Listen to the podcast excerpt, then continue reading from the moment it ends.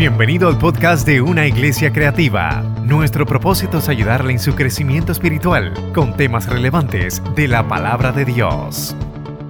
Pueden buscar en su Biblia en Isaías capítulo 61. Voy a leer dos versículos, el 1 y el 2.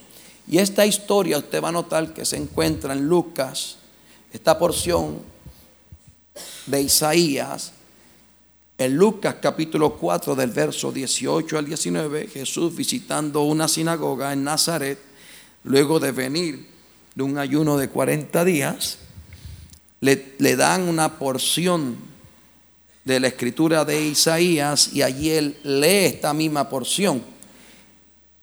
Y Jesús declara allí frente a ellos, hoy esta escritura se ha cumplido delante de ustedes.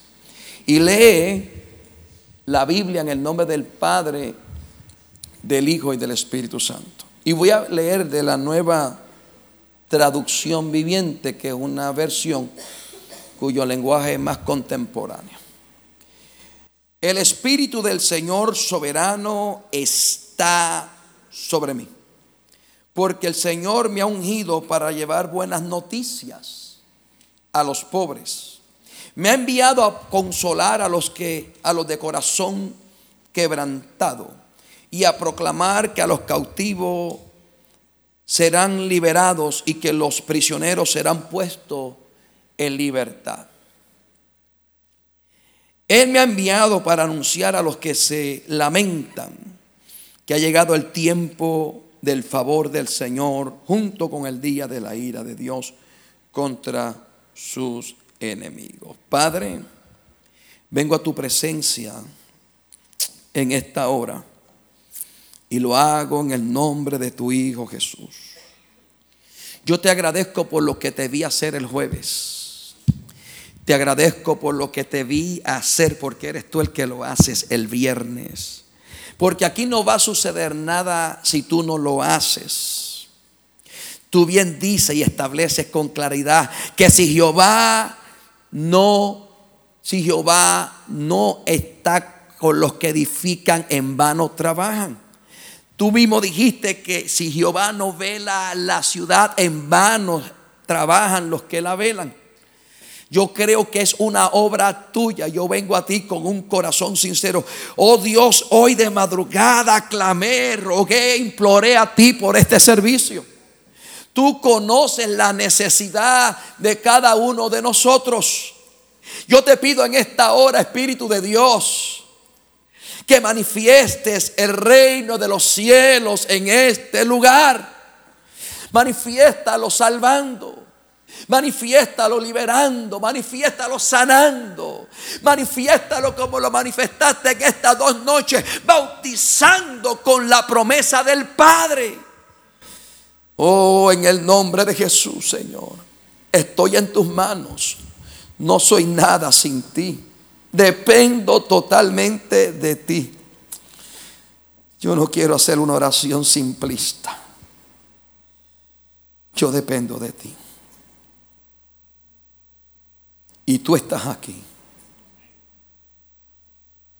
Tú estás aquí porque aquí está tu pueblo. Tú estás aquí porque tú moras y habitas en cada uno de nosotros. Por lo tanto, me mueve en fe ahora, Señor. Y le hablo al mundo espiritual que me escuchen en el nombre de Jesús. En el nombre de Jesús. Ejerzo autoridad y dominio en el mundo espiritual y declaro inoperante toda intención de las tinieblas para evitar que esta palabra que semilla viva caiga en corazones fértiles y declaro proféticamente que esta palabra producirá fruto aún al ciento por uno.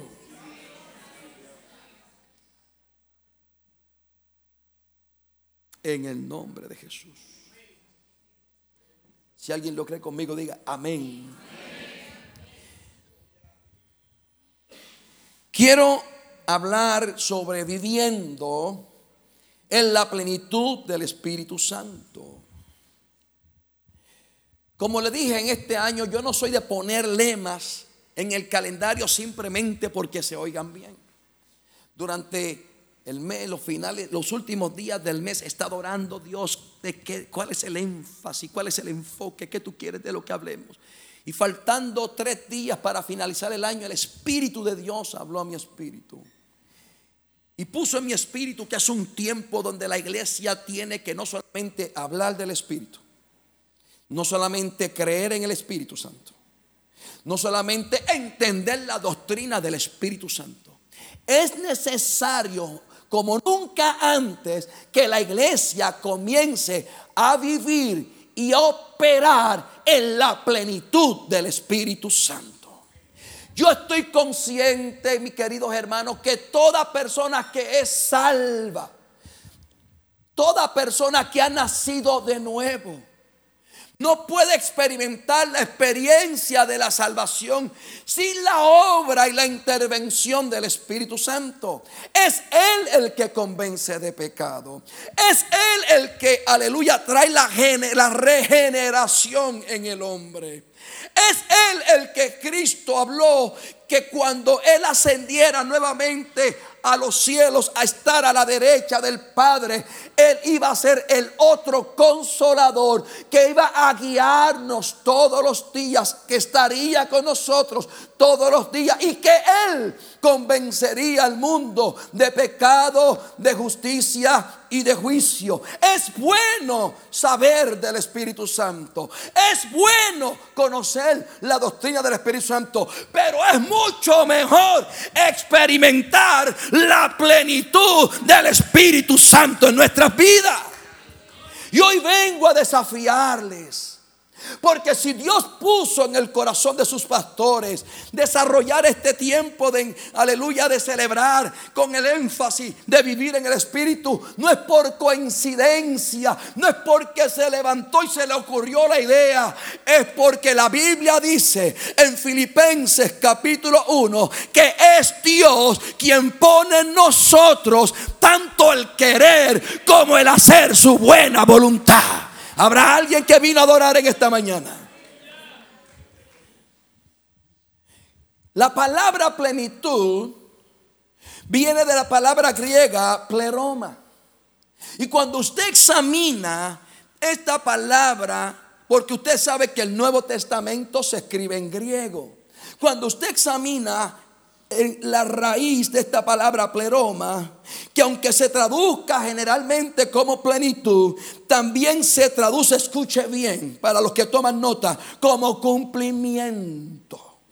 También se traduce como abundancia y plena restauración. Si algo provocó a principios del siglo XX, este movimiento que se ha convertido en el movimiento evangélico de mayor crecimiento a la historia de la iglesia, el movimiento pentecostal, no fue porque descubrió algo nuevo, sino que recobró una verdad que había sido descuidada por la iglesia histórica y por la iglesia reformada, que es que, no, que era que no solamente el Espíritu Santo es real, existe la tercera persona de la Trinidad que trae convicción de pecado, sino que el poder, que el bautismo, que la experiencia de experimentar el bautismo en el Espíritu Santo, tal y como ocurrió en el aposento alto en Hechos capítulo 2, tal como ocurrió en casa de Cornelio, Hechos capítulo 10, y tal como ocurrió con los discípulos de Juan en Éfeso, cuando Juan, cuando, perdón, cuando Pablo llega a Éfeso, capítulo 19 del libro de los Hechos, y le pregunta a los discípulos, ¿ustedes recibieron el Espíritu Santo cuando creyeron? La pregunta no iba en que si eran salvos o no, porque todo aquel que cree en el nombre de Jesucristo, todo aquel que se arrepiente de sus pecados y todo aquel que por la fe se acerca a Dios y reconoce el sacrificio, muerte, expiación y resurrección de Jesucristo, es salvo. La salvación es una cosa, vivir en la plenitud del Espíritu Santo es otra cosa. Romanos 5.1 dice Pablo, justificados pues por la fe, tenemos paz para con Dios por medio de nuestro Señor Queridos amigos que están aquí, quizá usted no esté quizá relacionado con la experiencia evangélica o religiosa o espiritual o bíblica. Pero ciertamente tengo que ser muy responsable en esto. Nadie puede alcanzar el cielo si no es justificado por la fe. ¿Sabe? Mira el texto, justificados pues por la fe. La palabra justificación es un término jurídico legal que lo que implica y significa literalmente es absolverte de culpa, aún tú siendo culpable, imputarte la, la, justicia de otro y declararte inocente. Eso fue lo que ocurrió en la cruz, un intercambio. Cristo murió en tu lugar y en mi lugar. Y cuando yo vengo por la fe a Cristo y le recibo, aleluya, el Padre me imputa la justicia de Cristo. Soy regenerado, soy nueva criatura y soy salvo. Pero ¿cuál es la importancia de, este, de esta declaración de Pablo en Romano? Que Pablo revela algo que la gente ignora es que antes de que acontezca eso y usted nazca de nuevo y sea salvo, usted es considerado por Dios un enemigo.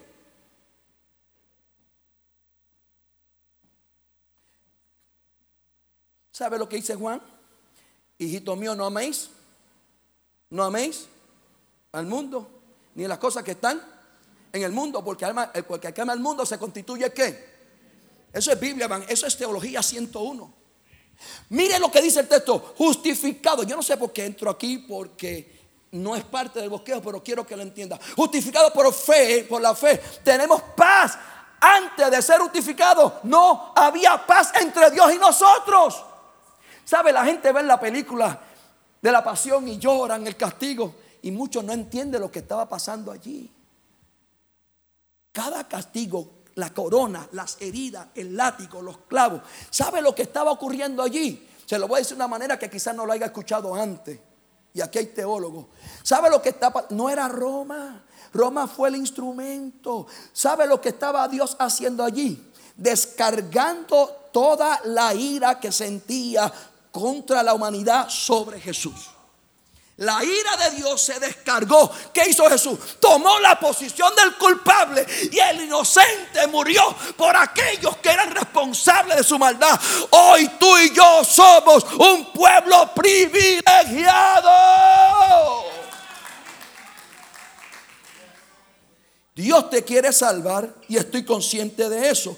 Pero Dios no solamente quiere que tú experimentes la salvación él también quiere que tú vivas en la plenitud del Espíritu Santo. Cuando usted busca el derivado del verbo plero, de donde se compone esta palabra, significa llenar, significa aquello que es, o aleluya, o ha sido significado como plenitud y cumplimiento. Yo quiero que tú entiendas dos aspectos de lo que quiero hablar sobre vivir en el Espíritu. Número uno, lo que Dios puso en este año en mi corazón es que para vivir en la plenitud, para vivir la vida del Espíritu Santo, tienen que haber dos elementos y muchas veces la iglesia se inclina hacia uno. Dígale que está a tu lado, los extremos son malos.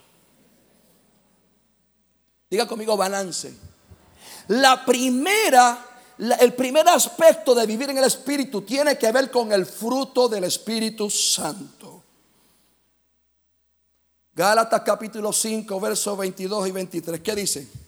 Mas el fruto, lo que produce, diga conmigo lo que produce. Más el fruto del Espíritu, diga conmigo lo que produce el Espíritu. No los frutos en plural, el fruto que se manifiesta en amor, gozo, paz, paciencia, benignidad, bondad, fe, mansedumbre, templanza. Si usted es nacido de Dios, ¿sabe lo que tiene que ver el fruto? El fruto tiene que ver con el carácter. Diga conmigo, carácter. La primera, la primera área en la que el Espíritu de Dios quiere llevarte a ti no es para que te sigas pareciendo a ti. Ciertamente será tu cara, ciertamente serán tus rasgos físicos, ciertamente será tu estatura. Yo no puedo añadir un codo a mi estatura, tengo que estar contento. Pero ciertamente el fruto del Espíritu tiene la intención de que tú y yo nos parezcamos a Jesús. Pregúntale que está a tu lado, ¿a quién te estás pareciendo? Si alguien le dice a Ricky Manti, mire, repréndalo ahora mismo, repréndalo y póngale las manos y vamos a ungirlo con aceite. Quiero mucho a Ricky Martin, oro por él. Diga conmigo carácter. Un creyente que no manifieste el fruto del Espíritu Santo no puede alegar estar viviendo la vida en el Espíritu. Segundo, la otro aspecto de vivir en la plenitud del Espíritu Santo es la unción. Diga conmigo unción. Es la manifestación de la presencia de Dios en nuestra vida. En Primera de Corintios capítulo 12 el apóstol Pablo describe que Dios otorgó dones espirituales a la iglesia para edificarla, para bendecirla y para testificar al no creyente que el poder único y verdadero de Dios opera en la iglesia. Y a uno dio Dios palabra de ciencia, palabra de sabiduría, dones de sanidades, don de operación de milagros, don de fe donde discernimiento de espíritu, donde diversos géneros de lengua, donde interpretación de lengua, donde profecía.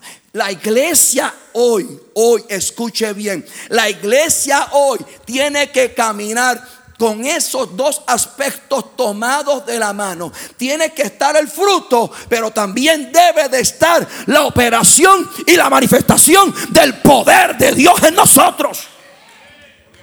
Yo no predico muy bien. Yo lo reconozco. Soy un predicador básico, sencillo, a veces. Repito muchas cosas. Pero como Pablo, como Pedro dice, no me canso de repetir las mismas cosas, pues yo tampoco me voy a cansar. Pero no puedo vivir, no podría vivir un evangelio donde no haya fruto y donde no haya poder de Dios manifestándose. Entonces, ¿qué es vivir en la plenitud del Espíritu Santo? Es manifestar el carácter de Cristo y manifestar la presencia de Dios aquí en la tierra. ¿Alguien me está siguiendo hasta este momento? Por lo tanto, el carácter y la unción deben de ir tomadas de la mano. Hay peligro en los extremos, porque hay gente que se confunden y no creen en el Evangelio. Porque hay gente que operan en la unción, en el poder manifiesto, pero su carácter no manifiesta a Cristo. Léase Mateo capítulo 7, versos 22 al 23. No todo el que dice, Señor, Señor, entrará en el reino.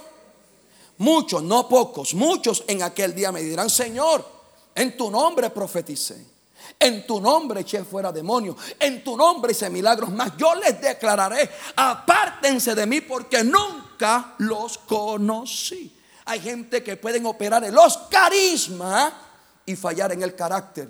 Por eso la importancia del carácter. Si a mí me das a escoger entró un creyente que tiene el fruto del Espíritu Santo, aleluya, y está comprometido con Dios, a uno que manifiesta dones, pero un sinvergüenza, déjeme con este, porque este tiene, este tiene posibilidad de, aleluya, que cree el balance, pero hay gente que creen que porque Dios los usa, ya Dios tiene, ya tiene la aprobación de Dios. Yo quiero hablarle a alguien a quien, yo no sé a quién Dios le está hablando hoy, pero quiero decirte que Pablo le dijo a Timoteo, y eso aplica a nosotros, procura presentarte a Dios de delante de Dios aprobado. Diga conmigo, aprobado. Y añade, como obrero que no tiene de qué avergonzarse y que traza bien la palabra. Un obrero aprobado no es uno que opera en milagro, no necesariamente. Un obrero aprobado es aquel que es íntegro, tiene el carácter de Cristo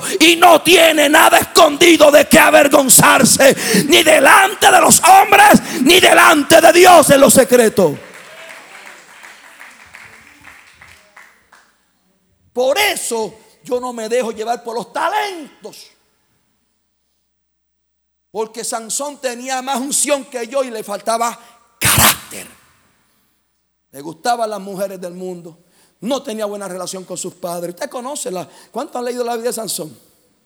Ahí la historia, dígale que está a su lado que no te pase como Sansón. Ahora, ¿dónde quiero llegar? ¿Qué nos enseña esta escritura? Número uno, quiero que entiendas que la obra del Espíritu Santo no solamente es regenerarte, traer convicción para salvarte, sino que Él quiere que vivamos en vidas ungidas en el Espíritu Santo. Ahora, cuando yo me pregunto qué es la unción, si lo buscan dentro del contexto secular de la palabra literal es frotar con aceite. Se utilizaba en los cueros, en, en, los, en los escudos de cuero de la época, se utilizaba también aleluya, en los odres cuando ya eran viejos, volver, devolverle la flexibilidad. Cuando lo mira dentro del contexto del cuidado pastoral, los pastores ungían la cabeza de las ovejas con aceite para contrarrestar y repeler el daño de las moscas del campo que las descontrolaban y provocaban la muerte de las ovejas. La unción eh, eh, también representa eso, pero cuando yo hablo de la unción, estoy hablando de vivir en la plenitud del Espíritu Santo. Estoy hablando en términos para que usted entienda, la unción no es otra cosa hablando en términos sencillos, lo más simple posible, es la presencia de Dios manifiesta en un creyente para llevar a cabo la obra para la cual Dios lo llamó. Cuando usted es alguien ungido, la gente lo nota. No tiene que gritar. Si usted oye que yo levanto la voz, no es porque haya más unción cuando grito, simplemente es mi estilo. Soy boricua. Soy caribeño. Tengo sangre caliente. Por eso cuando comienzo a ministrar y veo que la cosa se pone brava, me pongo yo bravo también. La unción, diga conmigo, la unción es la presencia de Dios manifestada en una persona para llevar a cabo la obra de Dios aquí en la tierra. Entonces, eso es unción.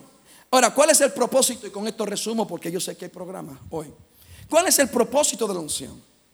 ¿Hacerte famoso? No. ¿Sabes cuántos ayunos yo perdí ayunando para que Dios me usara? Dios mira las motivaciones.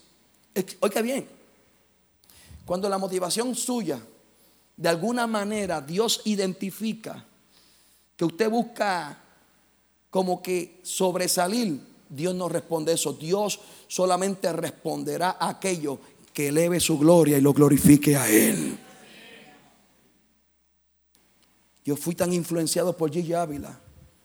No aguanté, ayer aparecí y me retraté frente al ministerio Cristo viene y, grabé un video para la iglesia que lo van a pasar hoy allá. Yo creo en la unción. La unción no es para hacerlo famoso. La unción no es para que se te abran puertas. La unción es para que la gente te invite a predicar. La unción no es para impresionar a nadie. La unción es, no eres, Emma, la unción no tiene que ver nada contigo. La unción es Dios en ti y a través de ti haciendo su voluntad. Amén. Alguien que alaba a Dios en esta hora. Esa es la unción. Pero siempre tiene que ver con, con presencia manifiesta de Dios. Isaías nos revela por qué es importante y cuál es el propósito. Número uno, esta es una iglesia que está llena, pero hay espacio para más. Número uno, Jesús dijo, el Espíritu de Jehová está sobre mí y me ha ungido, diga conmigo, me ha ungido.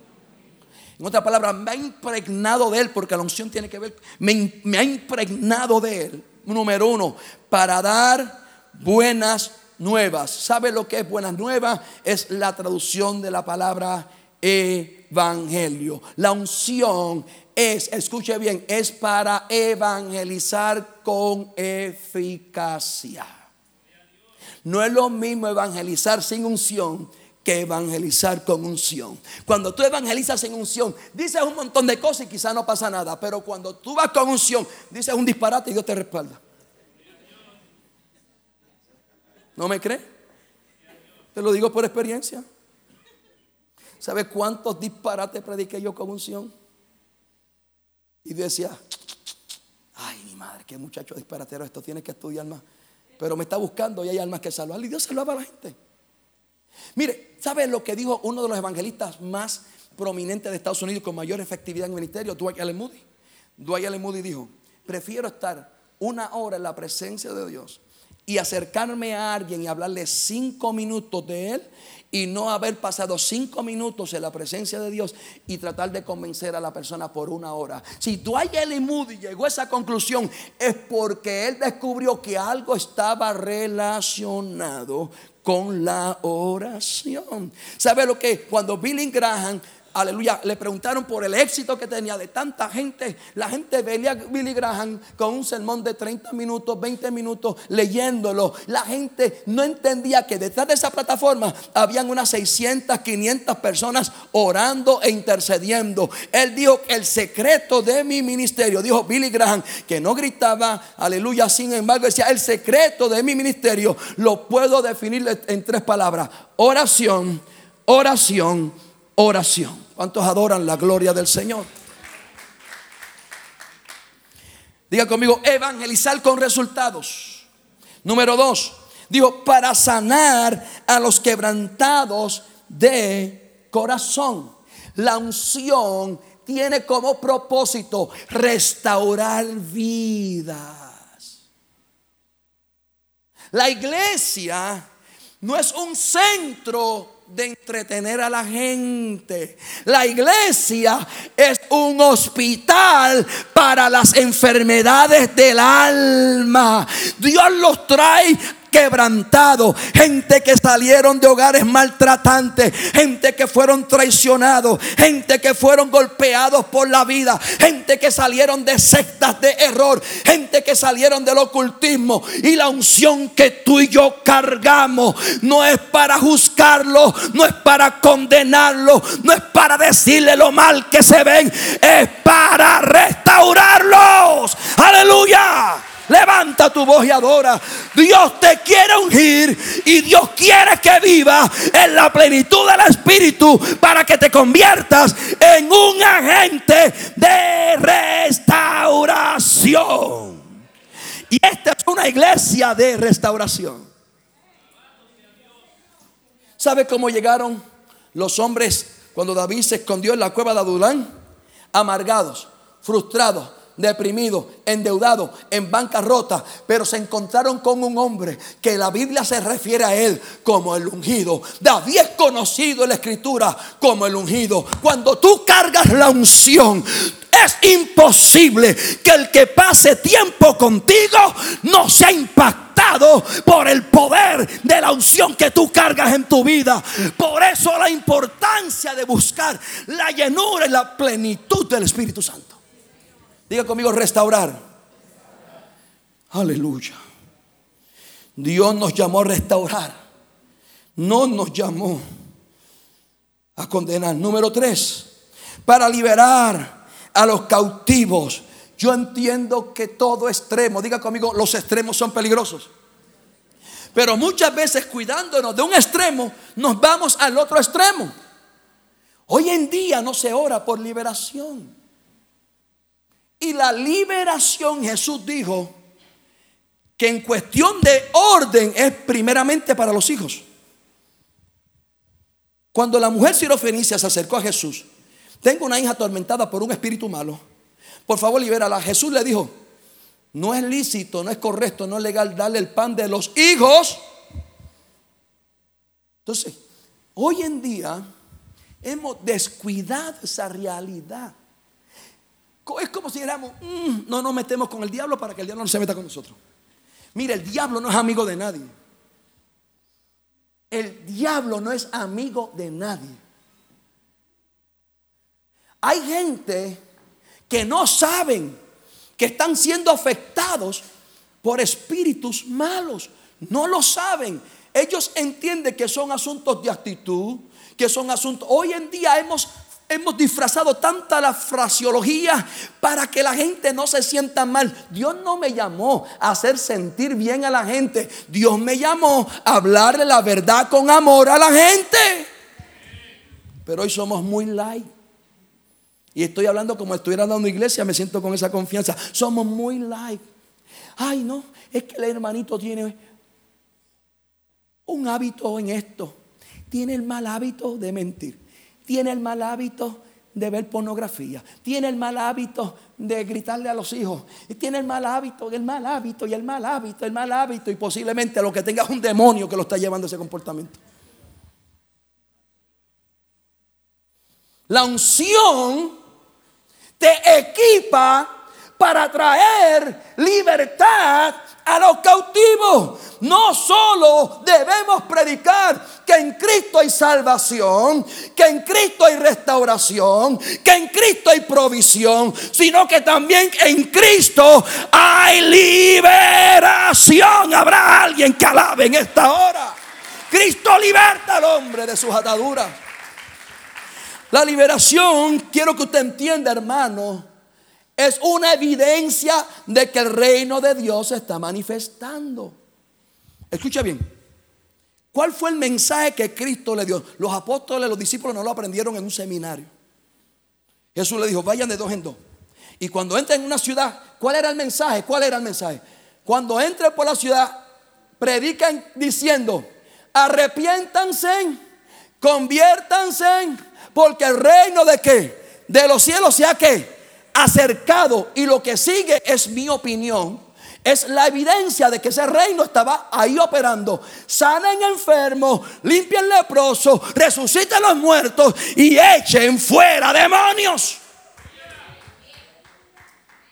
Cuando yo trato algo con consejería y me toma mucho tiempo, digo, ahora sí, si Dios no me lo muestra, digo, ahora voy, ahora voy en el nombre de Jesús.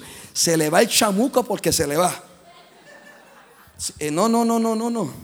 Yo con eso no. Yo con eso no relajo, hermano. Lucas capítulo 11, verso 20, a Jesús lo acusaron de echar fuera demonios en el nombre de Belcebú. Él dijo, si yo, si, si yo echo Belcebú, si yo echo demonios fuera en el nombre de Belcebú, ¿por quién es? ¿En nombre de quién lo echaron sus padres? Mas si yo por el dedo de Dios, diga conmigo el dedo de Dios.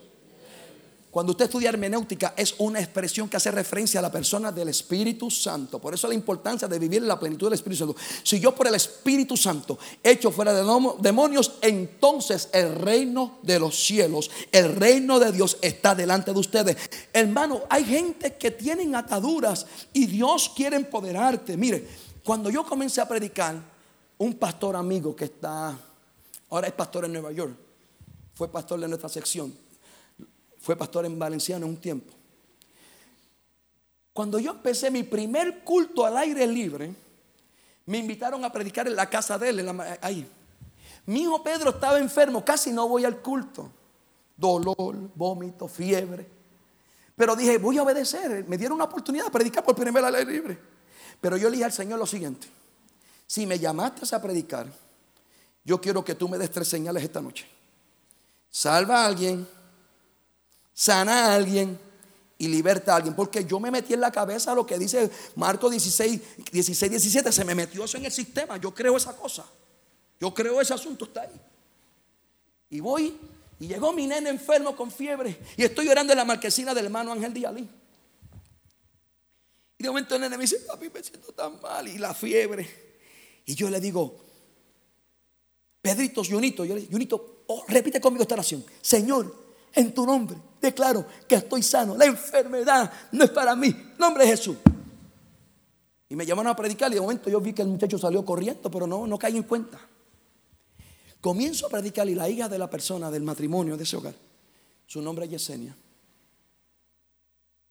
Cuando oro por ella, cayó con una manifestación que fue la manifestación de las manifestaciones. Mire que yo he visto más terribles en mi vida. Ella cayó, 20 gente gritándole, yo sentí una compasión. No, no, no, no le griten, no le griten. Comencé a llorar, no le griten, no le griten.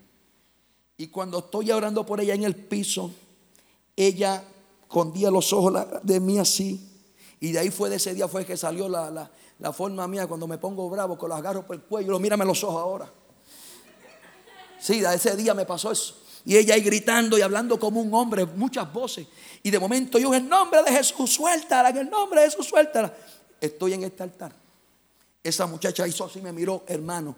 No sé si fue el susto, pero los que, están allí, los que estaban allí lo vieron también.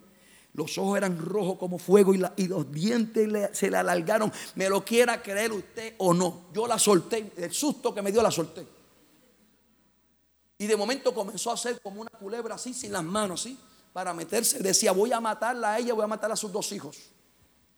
Y de momento me armé de valor otra vez y me le tiré encima. Y ahí la agarré por Yo no sé si se fue porque casi la ahorco. Me dio un coraje cuando. Y la agarré por el cuello. Mírame ahora, mírame. Y me decía, ah, la voy a matar, no, mata fuera.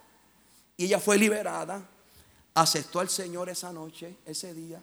¿Y sabe cómo llegué a mi casa? Frustrada. Porque supuestamente el Señor me había contestado una sola señal. Y me tiro frustrado. Mira lo que es la inmadurez. Por eso la importancia de conocer la escritura y la importancia de ser guiado por el Espíritu. Yo, Señor, te pedí tres señales y me diste una. Te dije tres. Y oí esa voz que me retumbó. ¿Acaso no lo vistes? Llorando, porque cuando Dios me habla, yo me vuelvo una Magdalena. Sane a tu hijo. Liberté a Yesenia y en ella te cumplí la tercera señal. Ella se reconcilió con el Señor. La unción es para traer liberación a los que están. Esa, esa niña se veía normal. Yo tengo la que es ahora mi coordinadora de ministerios allá en, unos, en unas áreas de ministerio. Esa jovencita nos dio que hacer, nos dio que hacer, nos dio que hacer, nos dio que hacer. Y consejo aquí, consejo allá, consejero, terapeuta aquí, terapeuta allá. Y yo, Dios mío, ¿qué más hago, Señor? Pero un día hicimos un retiro como los que hacíamos aquí, que todavía los practico. Y allá estoy orando y cuando entramos en la etapa, yo le llamo la etapa de confrontación. Ahí vamos. Rácata y pácata. Comenzaron a caer dos o tres. Y ella tranquilita, como una lechuga, la cara con una fresquecita, como yo no fuera con ella. Y decía, con todos estos problemas que yo, yo decía que no puede ser que esa muchacha no tenga algo, decía yo. Y casi me, y casi me, y casi me engaña. Casi me engaña. Y ella así, con la musiquita y, siete revolcados allá y allá. Y yo la miré y decía, no puede pasar. Es que esto no, no, no. Aquí tiene que haber algo escondido, decía yo. Mire, si no hay discernimiento, activa el don de sospecha, pero haga algo.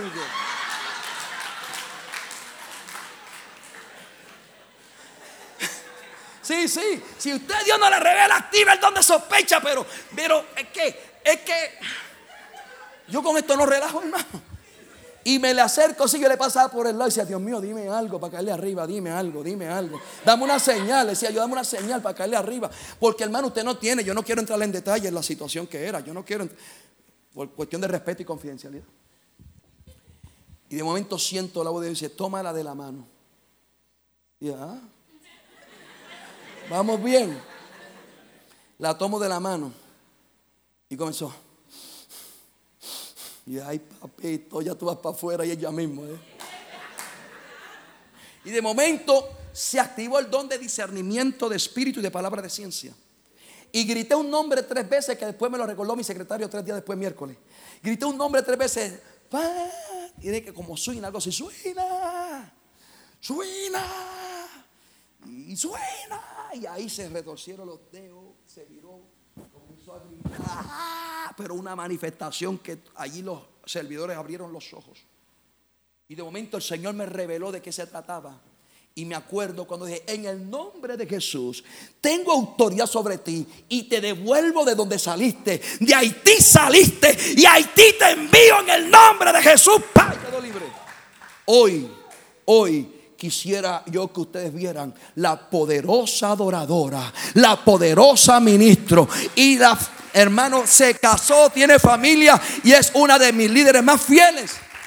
Estas dos muchachas, si hubieran si hubieran estado en un lugar donde no creen en la unción, donde no es como, no tienen la visión de los pastores de vivir en el Espíritu, si estas niñas no hubieran estado expuestos a un lugar donde no solo se habla del Espíritu, se enseña del Espíritu, sino también donde se cree que el Espíritu Santo sigue manifestándose en este tiempo, posiblemente todavía estuvieran atadas. Posiblemente todavía estuvieran atadas. Diga conmigo, la unción, diga conmigo, vivir en el Espíritu es para evangelizar, restaurar y libertar a los cautivos. Tengo que terminar. Él dijo, dar vista a los ciegos Diga conmigo, sanidad. Hermano, si alguien está enfermo hoy, no lo tome liviano. ¿Sabe lo que yo he descubierto en mi camino con el Señor? La unción que me bendice es aquella a la que yo le pongo demanda. Mucha gente no recibe porque simplemente toman estas palabras con liviandad. Ponga demanda. Si alguien está enfermo hoy, arrebate su sanidad porque la unción es para sanar a los enfermos. Yo nunca olvido la gerente del, hotel que queda al lado de la iglesia. Cáncer en la tiroide. Pasó. Dios comenzó a sanar gente de la iglesia. Y yo grité, ah, ahora mismo Dios desaparece dos quistes cancerosos. Y allá cayó una pata arriba y ella dijo, pastor, no sentí nada, pero voy a coger esa palabra, voy para mi doctora. Ella la y se le descontroló, estaba bien llenita, se quedó dormida guiando. Ahora parece una Barbie, está casada y vive muy bien. Y la doctora dijo, ¿qué pasó aquí? Se le fue el cáncer de la tiroides. ¿Por qué? Porque la unción es efectiva cuando la persona pone demanda. Porque usted cree que la gente donde Pablo iba, recibía, porque estaban pendientes aún los, los, la parte de, los paños que, llevaban para, para ungirlos con los sudarios de Pablo. Toda la unción, la unción que te va a bendecir es la unción que tú valoras y tú respetas. No es al individuo, es la unción de Dios que carga. Diga, conmigo, algunos años atrás ustedes vieron de un, de un, accidente que hubo en Mambiche Blanco donde dos personas que iban, yo espero con respeto que no haya nadie familiar de la persona que perdió la vida, lo digo con mucho temor y temblor, pero dos paramédicos que venían por Mambiche Blanco, se descontroló la ambulancia, se mató el paciente y uno de los paramédicos, ustedes vieron esas noticias hace muchos años atrás. Uno de los sobrevivientes de ese accidente, su nombre es Richie. Cuando estaba en el hospital Ryder, casi moribundo, a él lo llevaron por helicóptero al centro médico. Le digo, por favor, llamen al pastor Marrero, por favor, que lo ore por mí. Yo llego como a las 7 de la noche al centro médico. La mamá se me tiró encima. Yo iban a la iglesia o van a la iglesia Fuente de Salvación Misionera del Hija.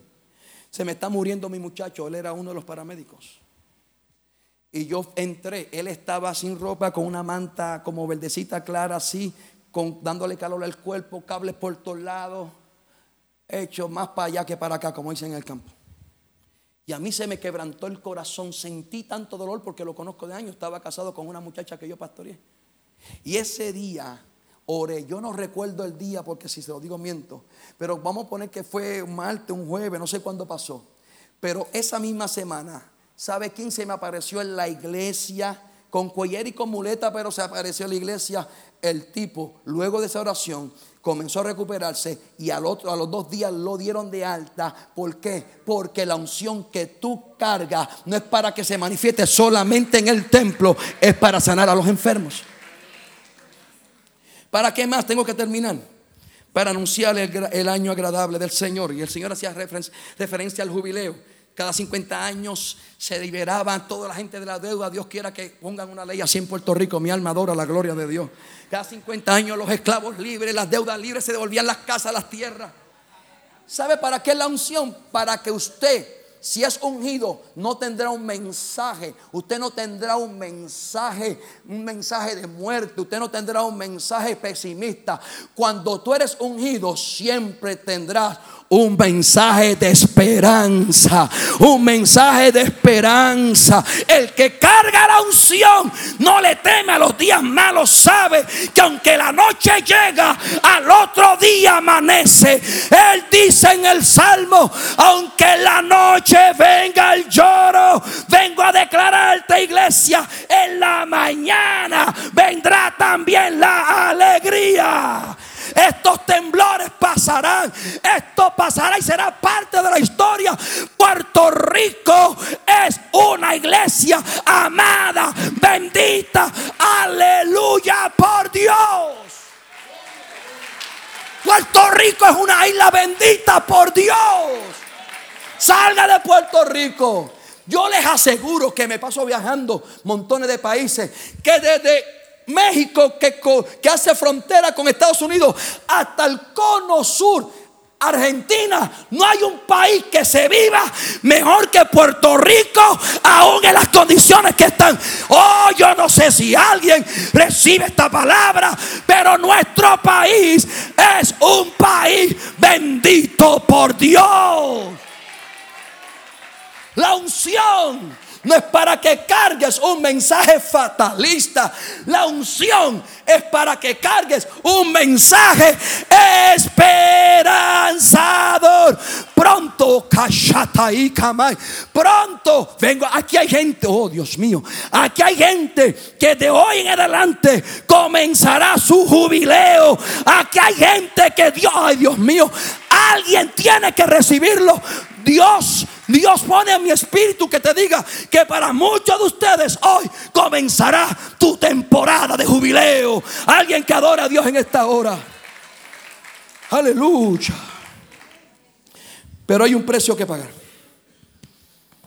Diga conmigo, la unción no es de gratis. La salvación sí, la unción no. La salvación es por gracia. Es un don no merecido. Pero quien quiera operar en el poder y vivir una vida en el Espíritu, tiene que pagar un precio. ¿Y sabe cómo se llama el precio? Santificación. La oración atrae la presencia de Dios. La santidad hace que esa presencia se quede en la iglesia. Habrá alguien que adora a Dios en esta hora. Ponte de pie en esta hora. Esta iglesia, yo sé que el diablo se ha levantado. Yo con David no tengo que hablar estas cosas, no le hemos hablado, pero yo sé que el diablo odia esta iglesia. Usted pero el diablo odia todo. No, hay algo. Dios pone, Dios pone unciones especiales en lugares. Créame, yo pastor en el coto, yo no sé, yo no sé, pero aquel lugar sin estacionamiento, sin un letrero, como aquí. Para entrar aquí hay que amar esta iglesia, brother. Para llegar aquí uno tiene que tener un espíritu tipo Indiana Jones. No hay obstáculos que nos impida llegar aquí. ¿Sabe por qué la gente viene? ¿Usted por qué viene aquí? Porque aquí hay una unción de restauración. Aquí hay una unción de restauración. Pero para que eso incremente y tengan que hacer dos, tres reuniones hasta que Dios le dé todos los recursos que Dios va a poner en sus manos para ubicar la iglesia posiblemente en un lugar más estratégico y más accesible. Dios quiere ungir a este pueblo.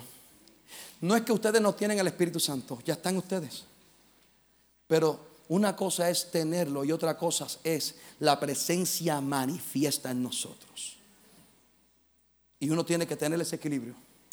Sé que lo tengo, sé que soy hijo de Dios, ¿Y sabe por qué yo me pongo bravo y reclamo y grito y Dios me escucha cuando, cuando formo esas regueros?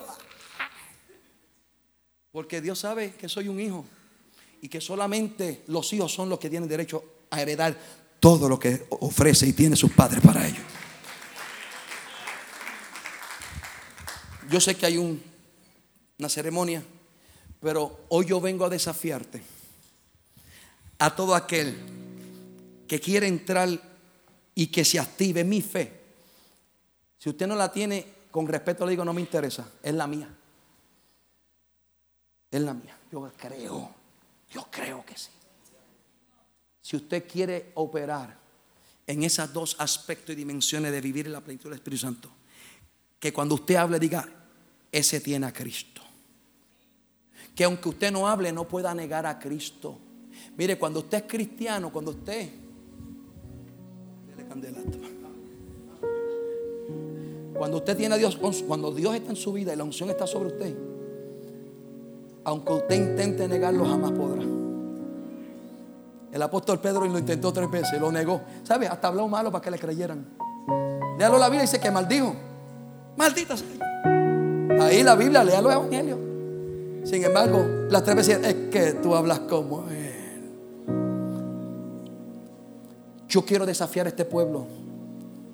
Yo no sé, yo estoy en Estados Unidos. Yo estoy limitando todos mis compromisos porque la posición que tengo ahora formo parte del cuerpo ejecutivo y estoy corriendo a la Florida. Mi carro, David, lo compré, es del 2018, lo compré en septiembre del 2017, pero es de 2018. Tiene 118 mil millas. Ya mi carro me ve y hace, ahí viene ese salvaje por ahí.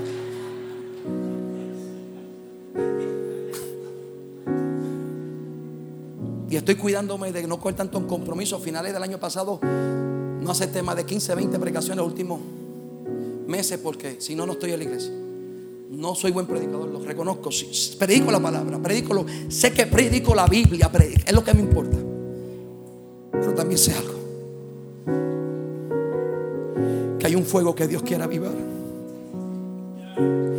Cuando yo veo a los jóvenes que pastoreo y comienzan a ministrar y ver cómo la palabra de ciencia comienza a operar, a fluir y la gente a caer. y cuando los veo los niños tirados en el altar temblando. Yo quiero vivir eso todo el tiempo. Ustedes son un pueblo bendecido. Ustedes no tienen idea de lo bendecidos que son ustedes.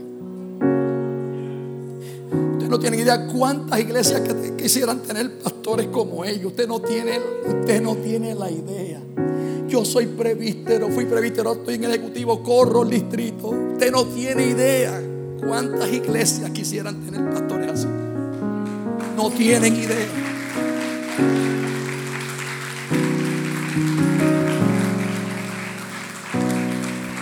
Pero si Dios puso en el corazón este evento, esta actividad, esta convocatoria, para mí una santa convocatoria. Aquí ha habido como siete, ocho personas que le he preguntado, ¿has hablado en lengua antes? Me dijeron que no y comenzaron, recibieron la promesa, recibieron el bautismo.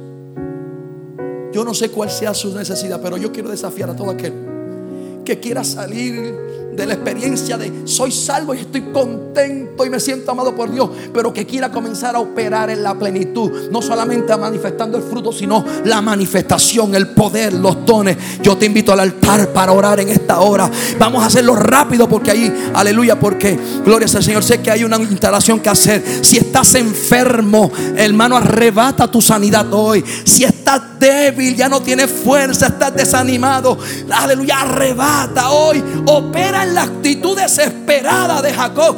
Jacob entendió que no quería que su vida siguiera igual. Y él identificó el momento, él identificó la ocasión y dijo, no puedo, yo no soy, mira hermano, yo no soy el que sana, yo no tengo ningún don, yo no soy el que bautiza, yo no soy, pero yo le sirvo al que sana, yo le sirvo al que libera, yo le sirvo al que activa los dones del Espíritu Santo. Yo quisiera, como cuestión de privilegio, que los adolescentes y los jóvenes de esta iglesia, yo tengo una carga por la juventud grande, que me lo suban a la plataforma. Los jóvenes adolescentes que quieran un toque de Dios, yo no soy el que lo doy, pero si algo Dios quiere hacer en esta hora, no quiero impedir que lo haga. Yo no sé qué va a pasar, sinceramente. Yo no le puedo decir que lo estoy sintiendo, lo estoy diciendo, le estoy diciendo que lo estoy creyendo.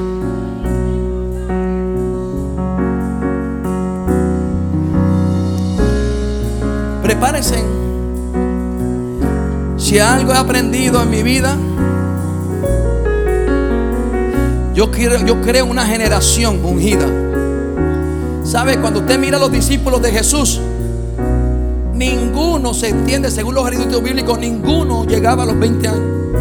Ninguno. Se estiman que los 12 discípulos tenían entre 17, 16, 18 años de edad. Cuando María se casa con José, apenas se cree, según los expertos en, los eruditos bíblicos, se cree que tiene unos 14 años de edad María. Cuando estaba desposada con José. Esa es la edad promedio.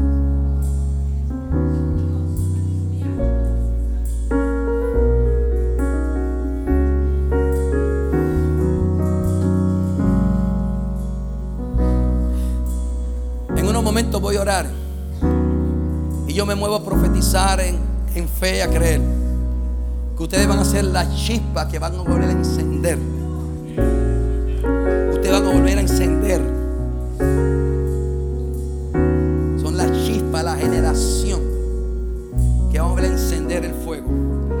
Dios tiene algo con los jóvenes que yo me quedo bobo. Yo no sé qué. A mí no me preguntan, yo no sé, pero sé que Sé que es así.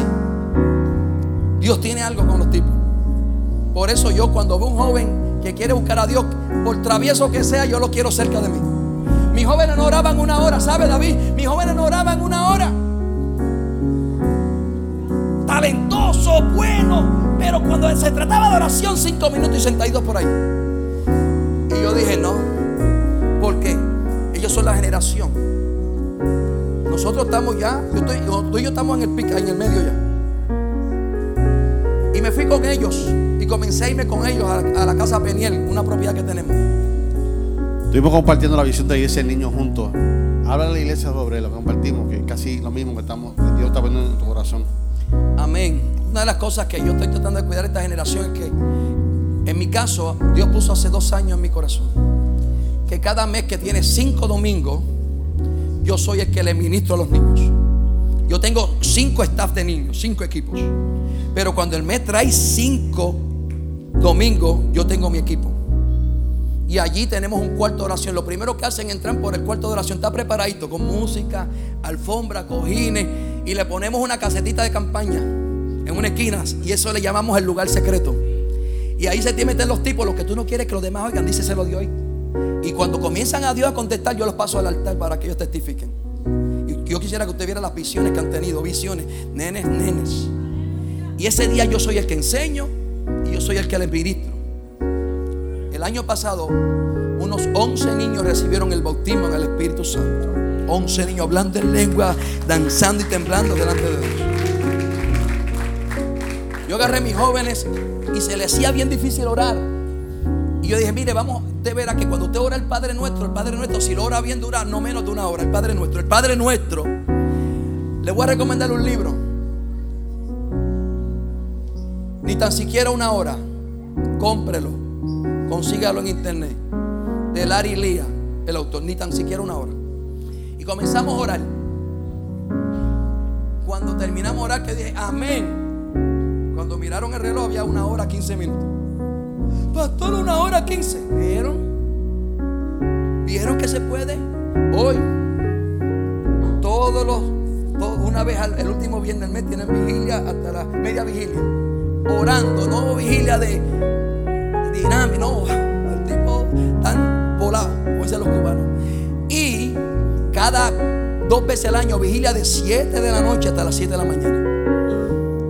Pues esos tipos, cuando se manifiesta algo, yo le hago. Caigan en arriba. Dios va a activar aquí. Hoy yo dije, y lo digo de parte del Señor, lo siento fuerte. Hoy para algunos de ustedes, hoy comienza un jubileo. Sé los que han llorado, los que han perdido, pero para varios de ustedes hoy va a comenzar una nueva etapa. Un jubileo, créelo. Créelo, porque tus lágrimas se van a convertir en pan de bendición. Lo vas a ver.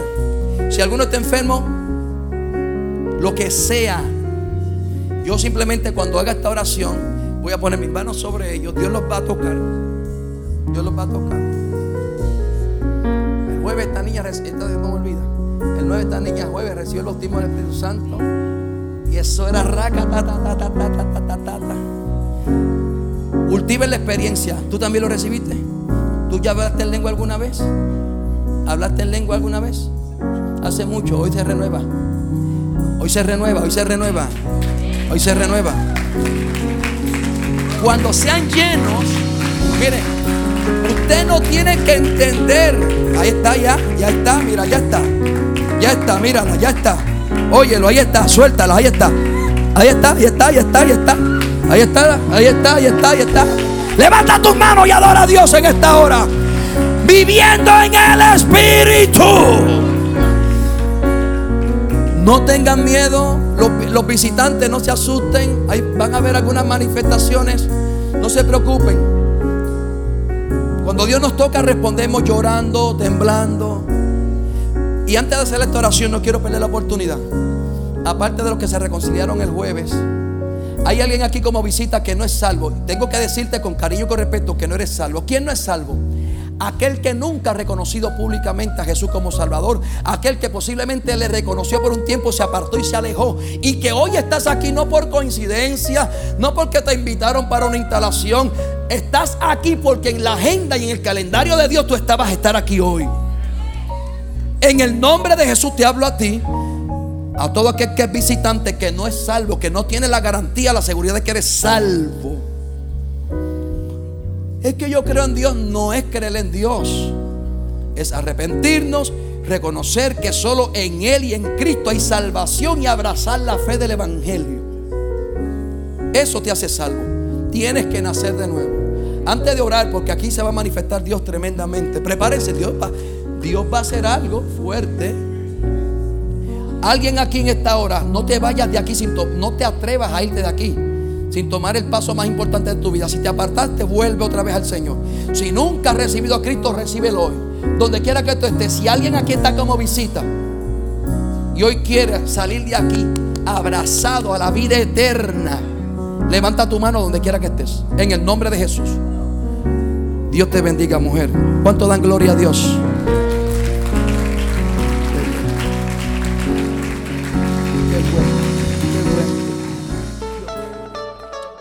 Gracias por escuchar nuestro podcast. Para conectarse con nosotros, siga nuestra página web, unaiglesiacreativa.com o en Facebook, Una Iglesia Creativa, donde hay un lugar para cada miembro de su familia.